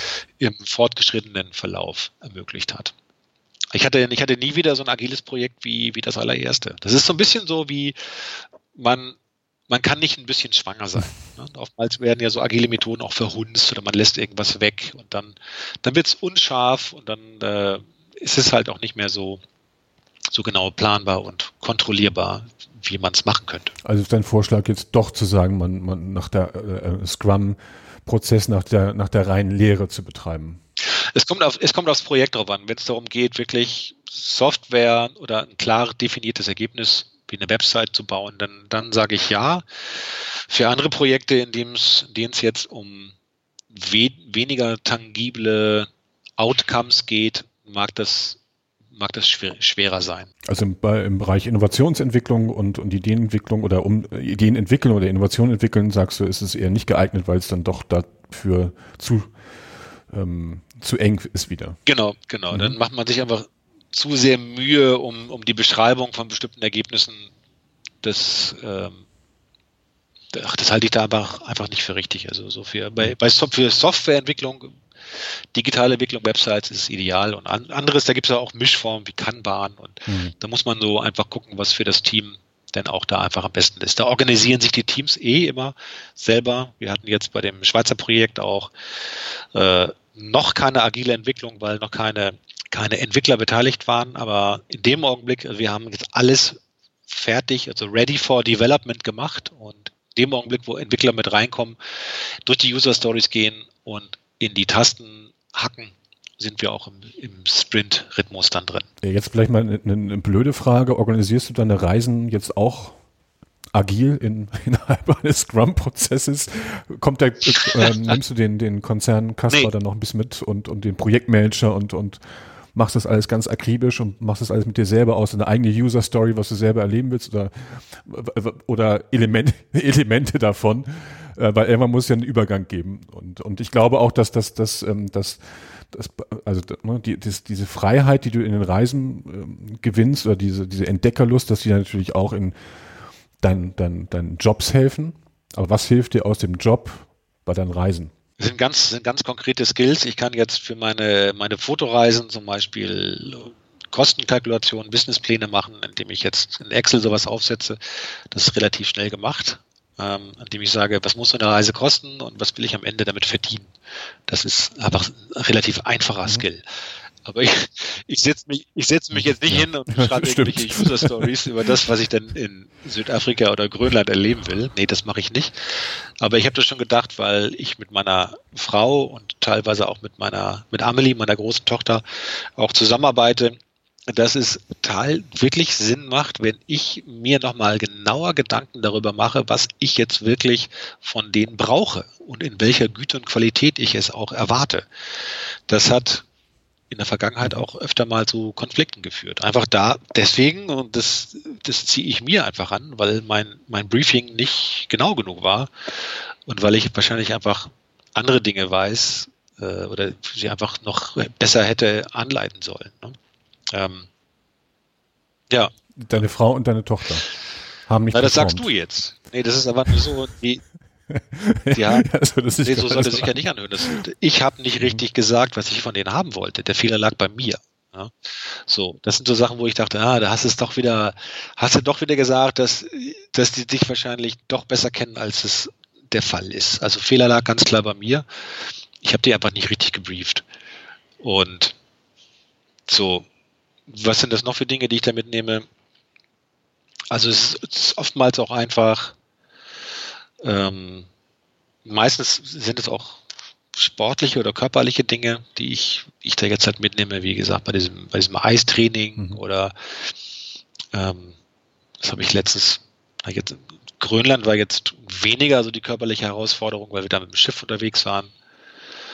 Ähm, das, sind, das sind meistens auch einfach sehr, sehr viele Erfahrungen, die ich jetzt da sammeln durfte und von denen ich jetzt gelernt habe, dass diese Erfahrungen ein Lebensreichtum ausmachen.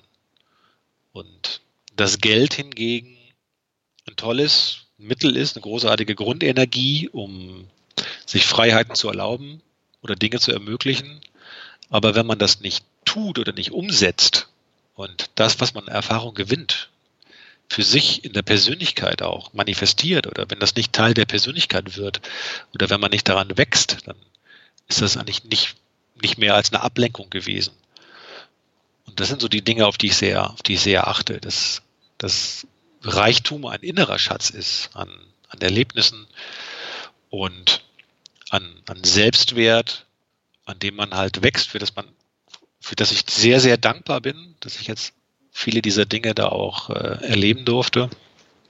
Und das ist das, was für mich Reichtum ausmacht, weil das auch immer ein Schatz ist, an den ich mich erinnere und der sich auch über Zeit verzinst, also immer wertvoll will, wird und den mir auch niemand nehmen kann, weil der halt eben äh, null Gramm Gewicht hat und in mir ruht und den kann ich überall mit hinnehmen. Ich finde das einfach ganz großartig und das ist genau das, was ich äh, auch anderen worin ich auch andere Menschen inspirieren möchte, dass halt Gegenstände oder physische Gegenstände ihre Berechtigung haben, aber dass das meistens eben nur Mittel zum Ziel sind oder Mittel zum Zweck sind und man diese Gegenstände ja nicht besitzen kann. Man kann nie mit diesen Dingen eins werden oder zerfließen, aber mit seiner Erfahrung passiert genau das. Und äh, das ist das, was, was, was wirklich für mich einen Großteil des Lebens ausmacht. Mhm. Ähm, für die meisten ähm, wahrscheinlich nicht, weil die genau den, den, das gegenteilige Modell haben, die eben konsumieren sich die Statussymbole, die Häuser, die Autos und was man alles braucht, die, die, die, die, die ähm, gebuchten Reisen in, in Resorts ähm, und dergleichen. Das ist ja deren, deren Instant-Erlebnisse. Ähm, und und ähm, ja, das kann ich, kann ich sehr gut nachvollziehen. Wenn, wenn wenn wir in fünf Jahren sprechen, gibt es dann, um das mal die letzten fünf Jahre uns angucken, was hast du konkrete Pläne, was du noch machen willst? Willst du die Dinge noch oh, weiter ja. verschieben und Richtung, Richtung Abenteuer, Freiheit und weniger ähm, Projekte oder baust du noch ein Business drumherum ähm, äh, mit, dein, mit deinem Reisen? Was ist so dein, was ist so dein Plan oder deine Vision, wenn du die teilen magst? Meine Vision in fünf Jahren direkt auf den Punkt kann ich das jetzt nicht sagen. Was ich mir für viele andere Menschen auch wünsche, ist, dass sie äh, Freiheit für sich auch entdecken, und zwar Freiheit nicht, nicht, au, nicht im Außen, sondern auch eben große neue Freiräume in ihrem Inneren entdecken. Ich habe halt, ich habe das Gefühl, dass ich sehr häufig Dinge in Menschen sehe, dass, die sie selbst nicht in sich sehen. Und weil sie einfach zu viele zu viel Angst haben, zu viel Vorbehalte. Und mir macht es großen Spaß, Menschen dabei zu begleiten, eben solche Hindernisse und Hürden abzubauen, um, um sich einfach voll zu entfalten und ihren Weg zu gehen. Und ähm, ob ich sie jetzt inspirieren kann über meine Fotoreisen, indem ich ihnen zeige, nicht nur besserer Fotograf zu werden, sondern auch dahinter zu gucken und auch mal die Kamera zu Hause zu lassen. Oder ob es jetzt über Vorträge ist, die ich in Firmen halte oder jetzt über meine Reisen. Also wir sind ja mit der Familie dreimal unterwegs gewesen, dann über mehrere Monate und äh, viele Menschen fragen sich, wie sowas möglich ist und wir haben es jetzt halt uns, uns selbst gezeigt, dass das halt möglich und auch machbar ist und genau diesen Weg weiter, weiter voranzugehen, also auch zum Teil geplant, zum Teil auch sich eben dem Leben aussetzend und äh, sich auch immer vor der Nase anzugucken, was das Leben einem so präsentiert, aber halt die Richtung nicht, nicht aus dem Blick zu verlieren.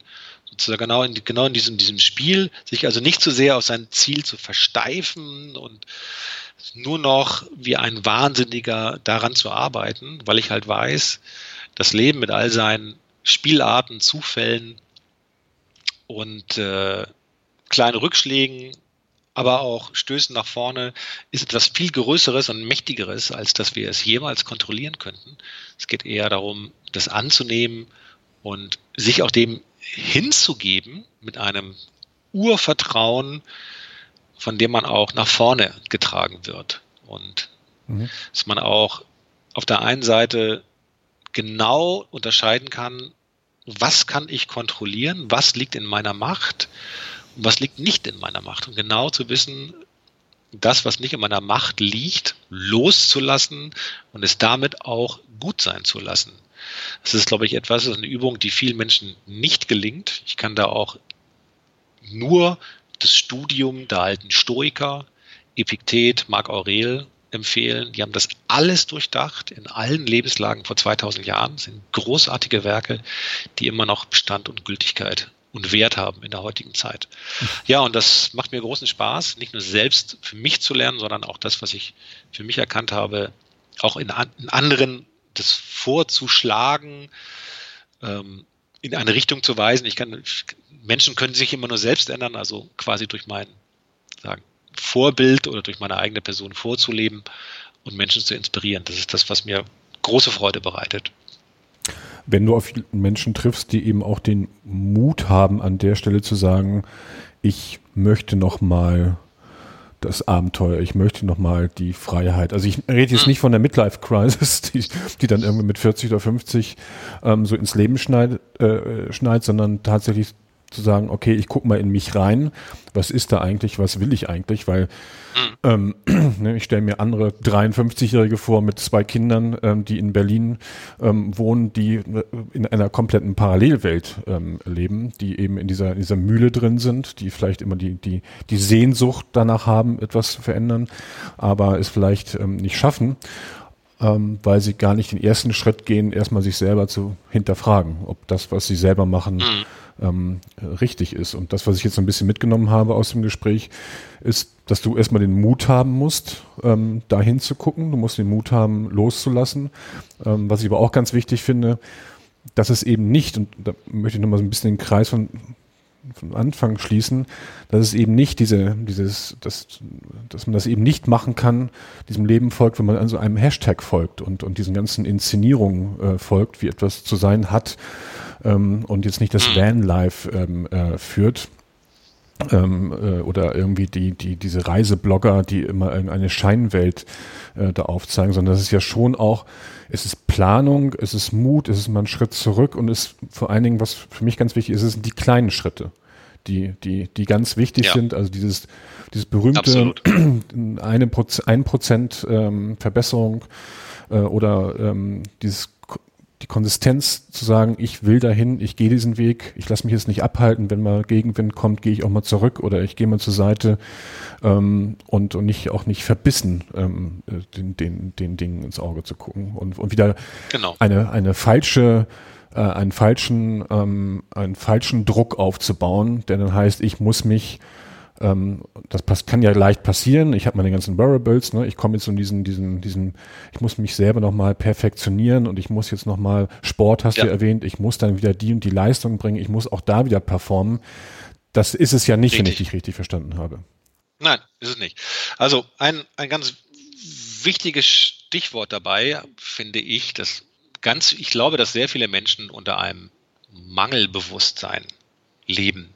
Dass sie immer denken, sie müssten besser, größer, schneller, was auch immer werden. Mhm. sie sind nicht gut genug. Mhm. Sie brauchen jetzt noch ein Wearable, sie brauchen das neueste iPhone, sie brauchen noch irgendwie ein Auto, sie brauchen noch jetzt Bionahrung, sie brauchen dies, das, sie brauchen Bestätigung von anderen, die müssen noch einen Post machen. Das halte ich alles für Quatsch. Wir sind aber, wir leben in einer mangelorientierten Gesellschaft. Werbung funktioniert immer nur, wenn sie dir mhm. durch einen Mangel, ja, indem sie sagt, du bist so, wie du bist, nicht okay. Ja. Gerald Hüther hat diesen großartigen Satz gesagt, wer glücklich ist, kauft nicht. Mhm. Ich finde das genial. Das ist genau das. Ich bin ja selbst nicht frei davon. Ich könnte natürlich jetzt auch zu Hause bleiben und sagen, ich fahre jetzt nicht weg. Ja, ich puste jetzt nicht noch CO2 durch die Flieger oder die Schiffe irgendwie in die Luft. Ja, mhm. ich, ich bin nicht unschuldig, um Gottes Willen. Es ist halt, also ich halte das für wichtig, auch nach innen zu gucken und sich auch verdammt nochmal für okay zu finden, so wie man gerade ist. Es braucht nichts, um glücklich zu sein. Das Wichtige ist dabei, dass man diese Entscheidung trifft, es zu sein.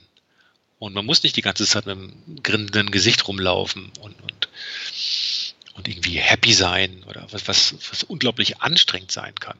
Also auch dieses Loslassen, diese, diese Gelassenheit im Alltag zu haben. Sich bitte auch mal zwei, drei Stunden zu langweilen, finde ich ganz toll. Ne? Also lange zu verweilen, wie schön ist das? Mhm. Also nicht immer was zu müssen. Und weg von diesem Mangeldenken. Ja, so das, das sind so oftmals auch östliche Qualitäten, die von denen ich aber jetzt auch beobachte, dass die mehr und mehr in unser Leben kommen. Also immer, also als ich angefangen habe zu meditieren vor ja jetzt auch 30 Jahren, mhm. war das die absolute Ausnahme. Mittlerweile war das auf dem Titel vom Manager-Magazin und es gibt über 1000 Studien, die die äh, positive Wirkung von Meditation nachwirken. Und ich habe das Gefühl, dass immer mehr Menschen genau das tun. Das halte ich für eine großartige Entwicklung. Und äh, das darf man bei all dem anderen Entwicklungen auch nicht vergessen. Ja. Oder jetzt auch so ach, diese Achtsamkeitsbewegung, all diese Dinge. Vielleicht klingen die für uns manchmal zu einfach. Das ist ja zu einfach, zu schön, um wahr zu sein. Aber ich glaube, genau darin liegt die große Kunst. Genau die, sich diese Konsistenz von Tag zu Tag aufrechtzuerhalten, sich nicht zu viel vorzunehmen. Also genau dem, dem Gehirn, dem großen alten Kontrollator, dem wir unterliegen, so ein bisschen unter dem Radar zu bleiben Ne? Anfangen, anzufangen mit einer Minute Schreiben am Tag, mit einem Liegestütz oder eben nur mit einer Minute Meditation, so dass das Gehirn dann nicht anfängt, uns irgendwann wieder Stöcker durch die, zwischen die Beine zu schmeißen und zu sagen, ah, nee, ist doch zu viel, ist doch zu anstrengend. Sich langsam und kontinuierlich und achtsam und, und mit Gelassenheit zu steigern das, das finde ich den richtigen Weg. Absolut, ich habe das ja selber auch gemerkt. Also ich, hab, ich meditiere jetzt nicht 30 Jahre, aber vielleicht ähm, 10, 12 Jahre. Und, und mhm. ähm, aber bin auch letztendlich immer diese, diese Optimierungsfallen ähm, reingelaufen Trotz ähm, Rückenproblemen habe ich natürlich immer versucht, noch besser, noch schneller, zumindest meine 10.000 Schritte am Tag zu gehen. Und, und äh, das ist natürlich auch alles getrackt und bin ja auch viel im Wald, bin die letzten vier Jahre fast 10.000 Kilometer äh, gelaufen. Und, und ähm, wow. ja, ist ein sehr spannender Prozess gewesen auch. Aber ähm, ich habe jetzt auch den letzten Jahr gerade gemerkt, du musst hier nicht deine 10.000 Schritte jeden Tag durch den Wald äh, machen, sondern kannst dich jetzt einfach mal auf diese Bank setzen und einfach nochmal hier schön bei Sonnenschein ins Bergische zu gucken und das zehn Minuten, Viertelstunde einfach mal zu tun. Ja, weil dafür macht man das ja letztendlich dann auch, um sich zu entspannen, um runterzukommen, um nicht wieder irgendwelchen ähm, ähm, irgendwelche Ergebnisse erzielen zu wollen. Ähm, Glaubst du, dass da jetzt, kann man, du hast ja Kinder in dem, in dem Alter, ähm, äh, glaubst du, dass da tatsächlich jetzt so der, wir haben über Innovationen gesprochen, wir haben über Werte gesprochen. Glaubst du auch, dass es, das ist ja der dritte Part in unserem Podcast Think Twice, Innovation, ähm, Werte und Wandel. Glaubst du, dass dann tatsächlich ein, ein Wandel auch in den, in, jetzt stattfindet, auch durch die äh, Friday for Futures? Wie nimmst du das bei deinen, bei deinen Kindern wahr? Ähm, und die Frage, die mir so die ganze Zeit durch den Kopf schwirrte, ist irgendwie, wenn deine Töchter jetzt sagen, du, wir wollen jetzt endlich, du bist ein Vorbild, Papa, wir machen das jetzt genauso. Ähm, wir verzichten aber jetzt auf Studium und Ausbildung, sondern wir machen dies und machen das und machen jenes. inwiefern kommt dann der, ähm, dann der, der Sicherheits, ähm, Papa Malte heraus und oder führt ihr diese Diskussion oder wie wie wie siehst du das dieses Wandelthema ja, da in der, in der ja. Gesellschaft gerade? Also das Wandelthema, das das ähm, sehe ich tatsächlich schon recht deutlich. Also Freunde von mir haben jetzt komplett verzichtet auf Flugreisen. Okay. Sie sagen, nee, wir machen das nicht mehr. Wir, das ist jetzt einfach unsere Entscheidung. Die, die können wir treffen. Ähm, ich finde das großartig. Ich, ich, ich bin da einfach noch nicht. Ähm, ich ich schaffe das jetzt einfach noch nicht. So, was meine Kinder angeht, ähm, ganz konkretes Beispiel, meine große Tochter Amelie, die hat einen Studienplatz an der FU für Grundschullehramt, Deutsch und Mathematik und äh, tritt das im, im Herbst an. Finde ich großartig. Ähm, Fridays for, for, for Future ist aber eher so ein Thema jetzt auch für meine andere Tochter, die in der Grundschule ist. Also das ist, ist schon, schon meine Wahrnehmung, dass, dass sich da was tut. Ähm, so und ich weiß jetzt nicht ganz genau, worauf diese, diese Frage hinausläuft. Also der, den Wandel gab es ja immer, also es, es, es, entwickelt sich ja immer, immer irgendwie weiter. Aber ja, es ist so jetzt auf meiner letzten Reise jetzt ähm, Grönland, das war eine, eine, eine Schiffsreise von der Royal Canadian Geographic Society. Ähm, es war halb eine Forschungsreise und halb eine, eine Kreuzfahrt. Habe sowas auch noch nie davon vorher gehört. Also die Möglichkeit, dass dort um die 20 Forscher auf einem Schiff mitfahren von Nordkanada bis nach Grönland und dort verschiedene Erhebungen auch machen, also auch Wasser, Wasserproben entnommen haben an verschiedenen Stellen und auch genau diese Wasserproben an den gleichen Stellen über verschiedene Jahre wieder vornehmen können und damit auch eine plausible Vergleichbarkeit herzustellen. Das gleiche gilt auch für Vogelzählungen. Es waren also zwei Ornithologen mit an Bord. Das gleiche gilt auch für das Vorkommen von, von Säugetieren und äh, hatten auch einen Glaziologen mit an Bord. Also es ist einfach gar nicht mehr von der Hand zu weisen, dass das Klimawandel, also auch was die Gletscher dort angeht, dass äh, die Rücknahme des grönländischen Inlandseises und auch von verschiedener Gletscher dramatisch zugenommen hat in den, in den, letzten Jahren und zwar überproportional im Vergleich zu allen historischen Vergleichsdaten. Das nehme ich wahr. Ich habe keine Antwort auf dieses Problem. Die Mittel, ja, die, die, die Mittel, die Möglichkeiten, die ich, die ich habe, ist, das in meinen Artikeln einfließen zu lassen. Es ist es ist nicht meine persönliche vormalige Aufgabe, mich, mich dafür zu engagieren. Kann es noch werden? Ähm, das, das sei mal äh, dahingestellt und freigestellt. Aber das ist auch meine, meine Wahrnehmung, die ich in meinen anderen Projekten dort habe. Für die ehrliche Antwort, ich meinte den, den, den ähm, Wandel eigentlich in Bezug auch auf das Thema, dass die nachkommenden Generationen nicht mehr so auf diese ähm, gesellschaftlichen Rollen oder in diese gesellschaftlichen Rollenbilder hineinpassen, in, in, in denen wir ja noch ganz stark auch sozialisiert wurden. Ne? Also wir sind ja ne, die, die Eltern in den, in den 40er, 50er Jahren groß geworden, dieses Mann-Frau-Verhältnis. Ähm, daraus natürlich auch diese gesellschaftlichen Rollen, die sich aus der Industrialisierung letztendlich ähm, ergeben haben. Gestern gerade mhm. irgendwie bei Twitter, glaube ich, gesehen, ähm, da hat man über die 40-Stunden-Woche diskutiert und dass es eigentlich so ein Relikt ist aus der Zeit, wo ähm, die Frau tatsächlich sich um den Haushalt gekümmert hat und der Mann gearbeitet hat. Weil ansonsten ist es eigentlich gar nicht mit der 40-Stunden-Woche getan. Schaffst du eigentlich gar nicht, das alles auf die Reihe zu kriegen, auch gerade als, als im Single-Haushalt beispielsweise. Ähm, find, glaubst du, dass da ein Wandel stattfindet, dass die, dass die, dass, dass heute die ähm, ja, deine Töchter oder in der Generation deiner Töchter, dass sie eher sagen, ich mache eher mein Ding, ähm, jetzt auch mal ohne die falschen Vorbilder in den sozialen Medien. Ja, ich finde vielleicht eine andere Rolle, aber dass diese, diese alten Rollenbilder und, und diese gesellschaftlichen Anforderungen, die vermeintlichen, dass, dass da tatsächlich ein Wandel stattfindet äh, hin zu mehr Freiheit, hin zu mehr Entdecken, hin zu mehr Ausprobieren, hin das hat sich ja so ein bisschen durchgezogen, ähm, mehr zum Inneren statt zum Äußeren? Also das, das, das glaube ich auf jeden Fall. Ich will das mal unterteilen in zwei Bereiche. Also einmal so soziales, familiäres und zweitens so das Thema Wirtschaftswelt. Soziales, familiäres glaube ich, dass es meiner Frau und mir ganz gut gelingt, den unseren Töchtern ein intaktes und glückliches Familienleben vorzuleben. Die, meine Töchter sind ja direkt beteiligt. Und ich sehe das jetzt auch an, an der Tatsache, dass meine große Tochter jetzt gereist ist von Anfang Januar bis, bis einschließlich Mai. Und äh, die ersten zwei Monate hat sie mit ihrer Freundin in Burma mhm. in einem buddhistischen Kloster als Freiwillige verbracht und hat dort sich in einem Waschraum Aha. nur mit einem Eimer und einer Schöpfkelle gewaschen, ohne fließend Wasser.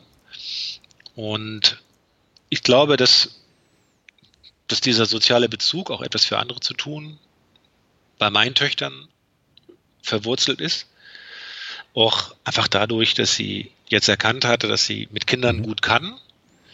War immer Babysitterin, war schon im Kinderladen, wie es bei uns in Berlin heißt, schon Hilfserzieherin, weil sie immer den kleineren Kindern beim Schuhe anziehen geholfen hat mhm, und okay. äh, jetzt konsequenterweise auch Grundschullehrerin werden möchte. Und das ist auch etwas, was wir komplett für sie frei halten. Und wir achten immer sehr darauf, dass wir diese Antennen, die sich so zaghaft ausfahren, dass wir die auch entsprechend bespielen.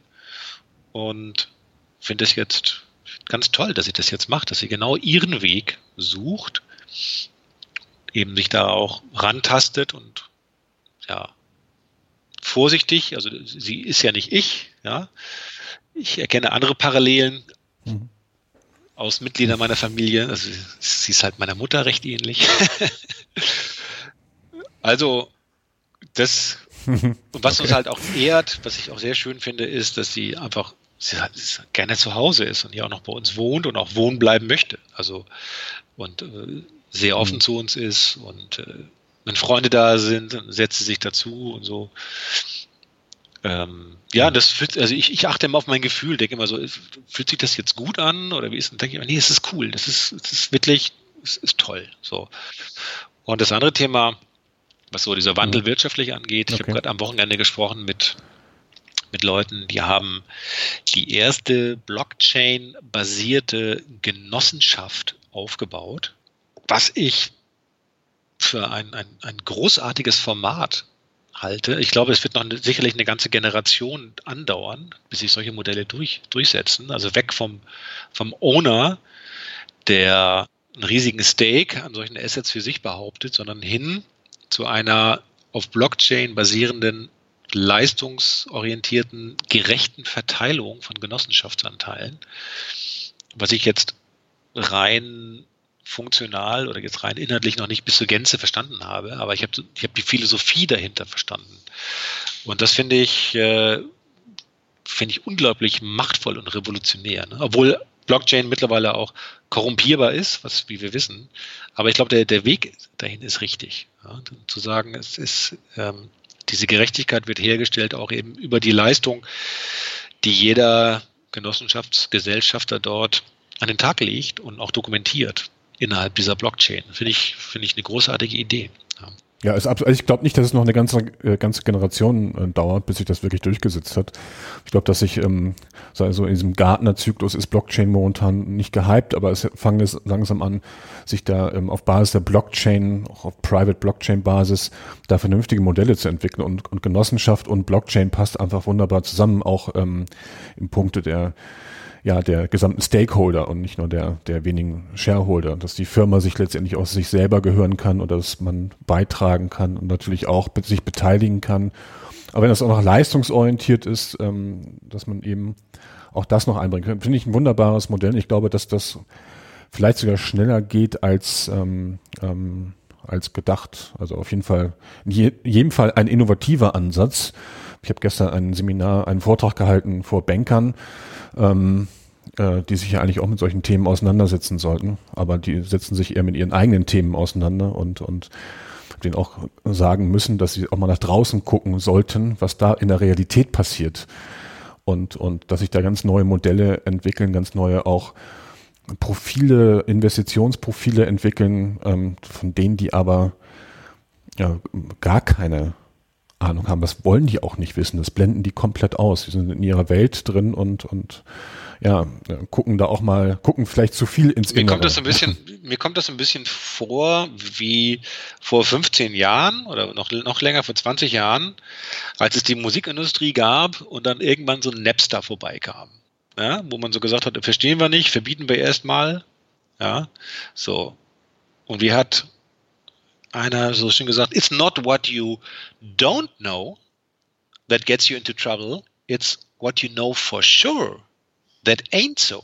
Ja, das ist genau jetzt genau die, diese Arroganz der Banken oder sozusagen diese Nichtaktivität kann denen, glaube ich, sehr schnell zum Verhängnis werden.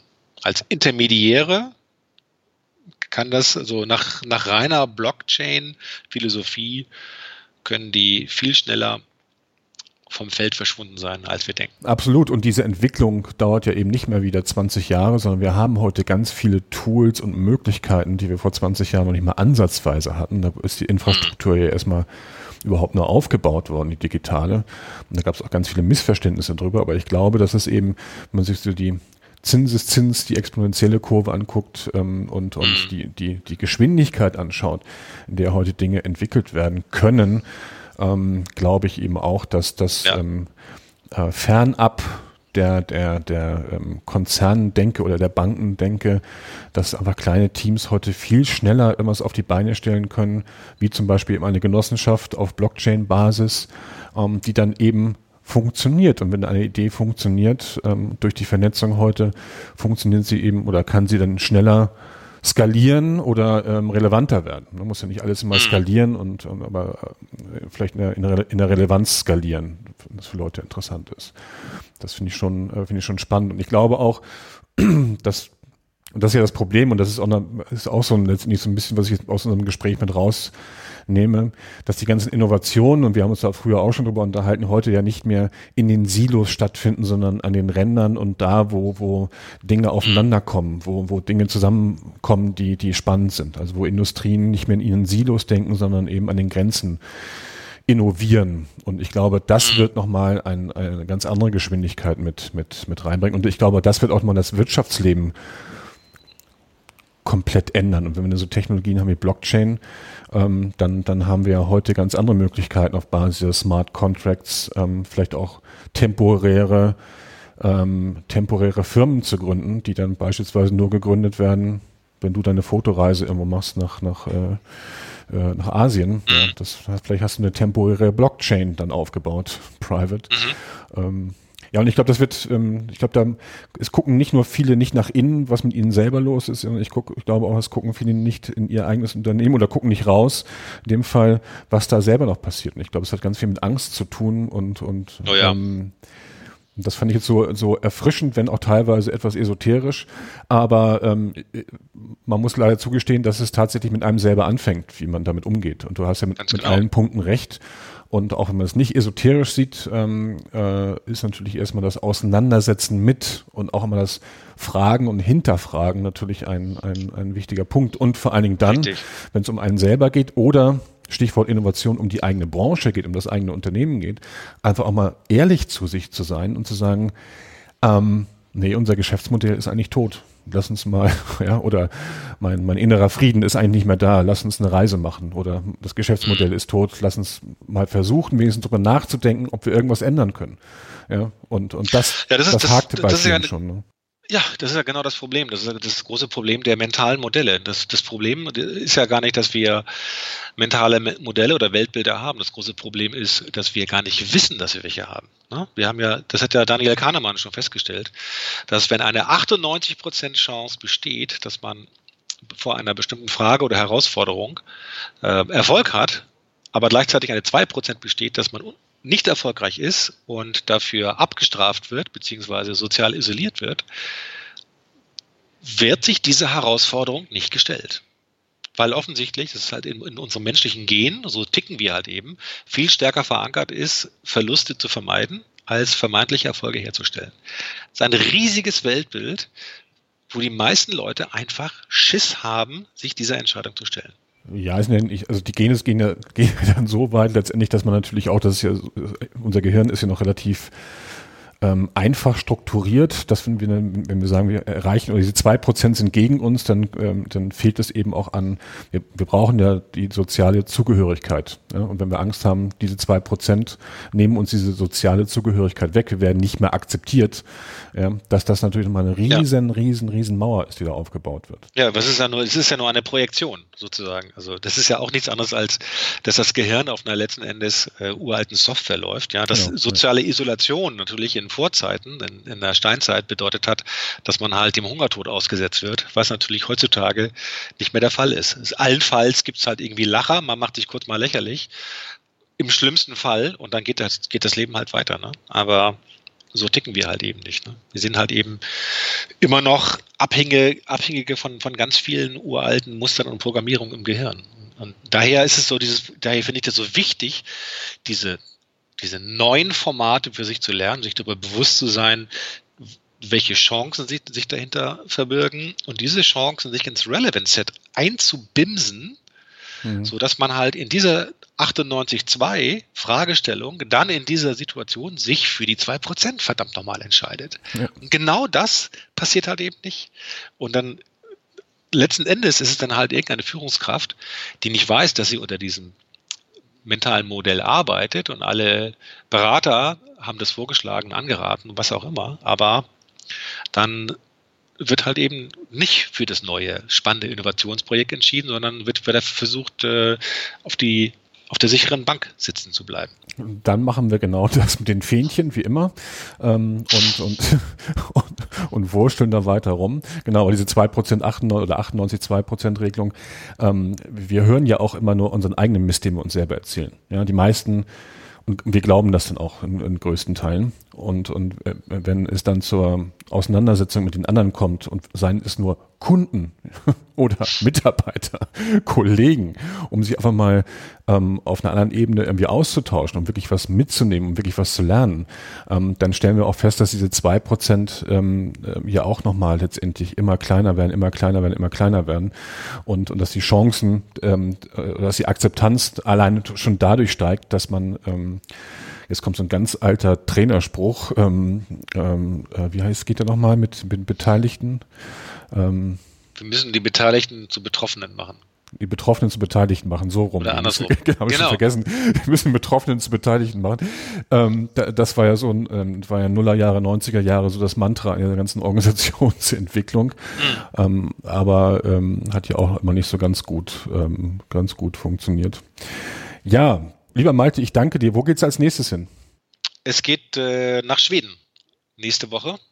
Fünf Tage wandern in Lappland, einem Weltnaturerbe. Und dann gibt es noch eine Konferenz von der Adventure Travel and Trade Association. Ähm, da werden wir dann drei Tage lang Geschichten, Ideen austauschen mit äh, ja, Tourism Boards weltweit und äh, Touranbietern in Schweden und aus dem Umland. Ja, vielen Dank, ihr beiden, für das extrem inspirierende Gespräch. Ähm, da kriegt man natürlich gleich Lust, in die Ferne zu reisen. Und man wird da auch fast so, so ein bisschen neidisch, wenn man so auf das schaut, was, was Malte alles schon erlebt, gemacht und getan hat. Und es ist aber auch auf der anderen Seite sehr inspirierend, glaube ich, für viele Menschen zu gucken, okay, ähm, es gibt so ein bisschen den Weg aus dem Hamsterrad. Man sollte eher auf sich hören, auf seine Bedürfnisse und dann gucken, was, was kann man verändern, wie kann man sich seine Nische suchen, wie kann man aus der Komfortzone rauskommen und ähm, wie gesagt, der Begriff Werkstolz, den werde ich jetzt stolz äh, als Erinnerungsstück auch äh, mit mir tragen. Den mag ich am liebsten. Und ich hoffe, euch hat es auch sehr gefallen. Es hat für euch die eine oder andere Inspiration daraus gegeben. Und wie immer gilt, wenn euch das hier gefallen hat, dieser Podcast, dann äh, gerne natürlich weiterempfehlen, weil davon lebt das ganze Projekt, von euren Empfehlungen, von eurem Feedback. Wir freuen uns über jede positive Bewertung auf iTunes, auf allen Plattformen, wo ihr uns hört. Ihr könnt uns abonnieren auf Spotify, auf SoundCloud ähm, und auf allen gängigen Podcast-Playern und Services. Und ja, erzählt es gerne euren Freunden, Bekannten, Kolleginnen und Kollegen ähm, weiter, wenn ihr sagt, Mensch, was die da sprechen, das ist doch eigentlich mal ganz nett und nützlich und da könnte was auch für dich dabei sein. In diesem Sinne, wir hören uns dann bald wieder, tatsächlich dann wieder mit einem Gast und diesmal ähm, bin ich auch ganz froh, dass es diesmal eine Frau ist bei all diesem männerlastigen Podcast hier. Und auch da wird Nils ins Gespräch gehen ähm, mit einer sehr spannenden Frau, mit einem sehr spannenden Thema. Lasst euch also überraschen und ähm, bleibt am Ball und auf ganz bald. Macht's gut.